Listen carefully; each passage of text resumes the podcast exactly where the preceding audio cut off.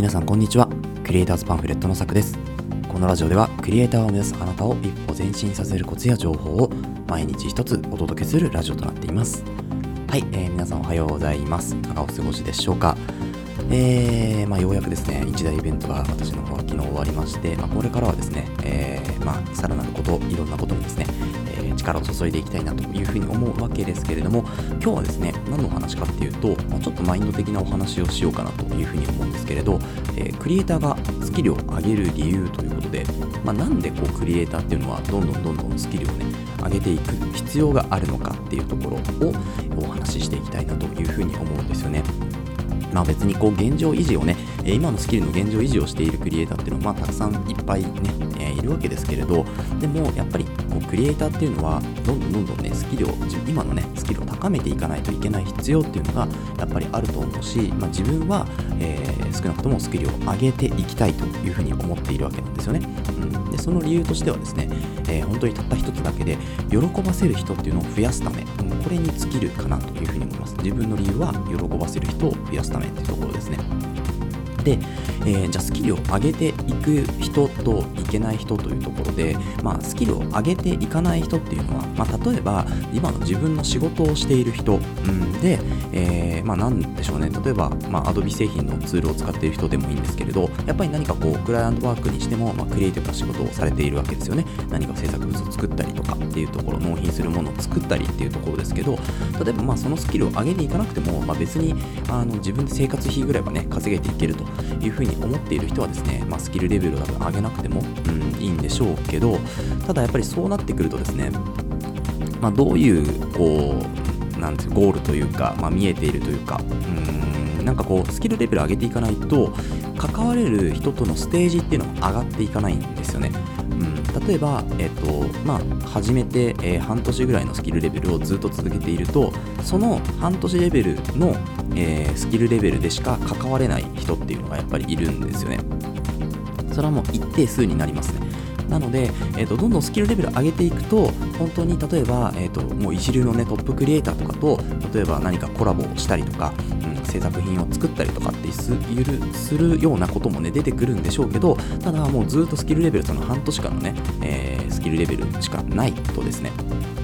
まあそういうことはあまり、ね、こう、まあ別にキャリアじゃないですけど、うん、期間じゃないけど、でもやっぱり半年だと、まあできてそこそこのレベルっていうところ、うん、一般の人たちとは、まあ全然こう、ね、レベルの差があるけれど、ただトップと比べると全く歯が立たないっていうのが多分半年ぐらいのレベルなんだなというふうに私は思うわけなんですよね。うん、だからそのトッププロと、えー、やっぱり渡り合っていったりとかですね、そういう人たちと関係を持つっていうふうになると、やっぱりどんどん高めていかないといけない。うんだし、やっぱお客さんとか、まあ、単価、それこそ単価ですよね。うん。あの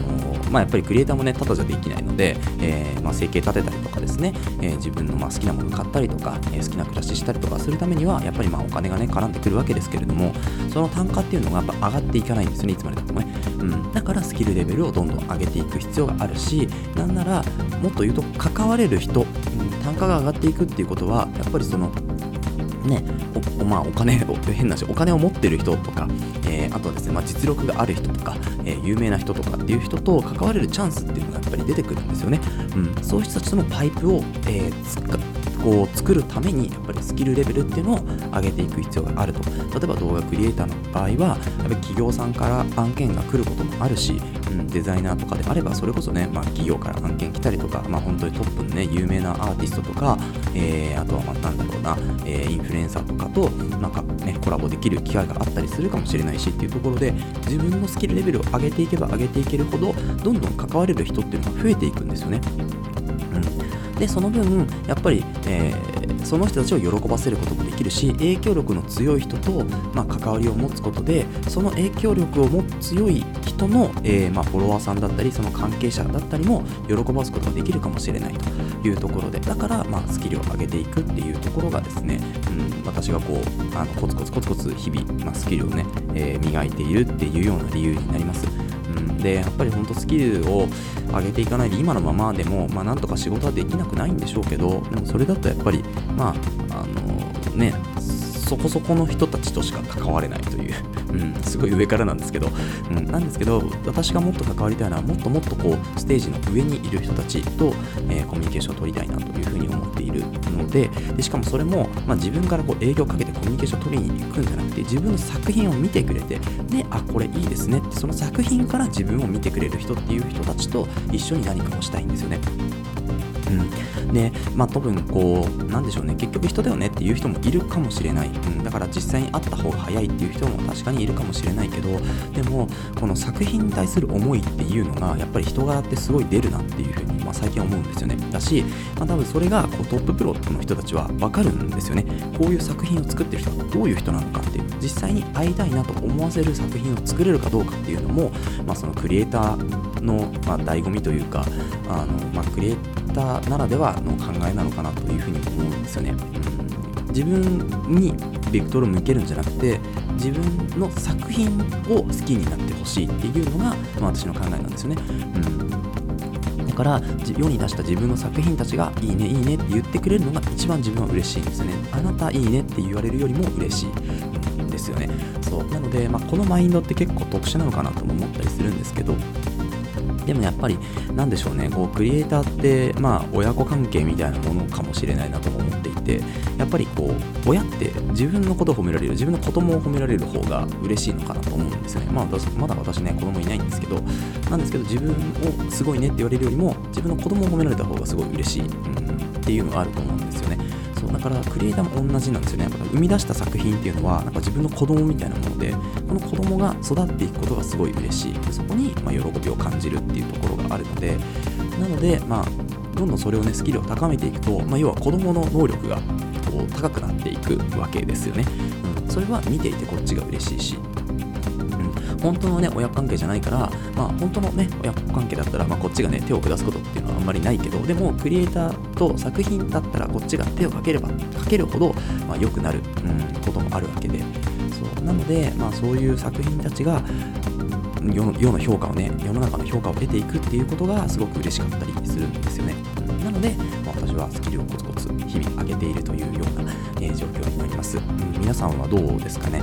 えー、まあ、クリエイターじゃない方はもしかしたらこのラジオを聴いてるかもしれないんですけど、なんか、あの、基本的に今もう SNS とか自分で何かをもう作品として生み出せる環境っていうのは整っているわけで知らず知らずにあなたもクリエイティブな作業をしていると思うんですよね。例えば、えー、会社の資料を作ったりとかですね。もうそれがもうクリエイターの第一歩みたいなところです。でそれが、えーそれを作るのが好きな人っていうのはやっぱりクリエイターの素質っていうのはあるのかなというふうに思うのでぜひですねそのスキルっていうのをどんどん磨いていってでまあパワーポイントとかねそういうの資料を作っている人であれば、まあ、レイアウトから少し考えてみるとか、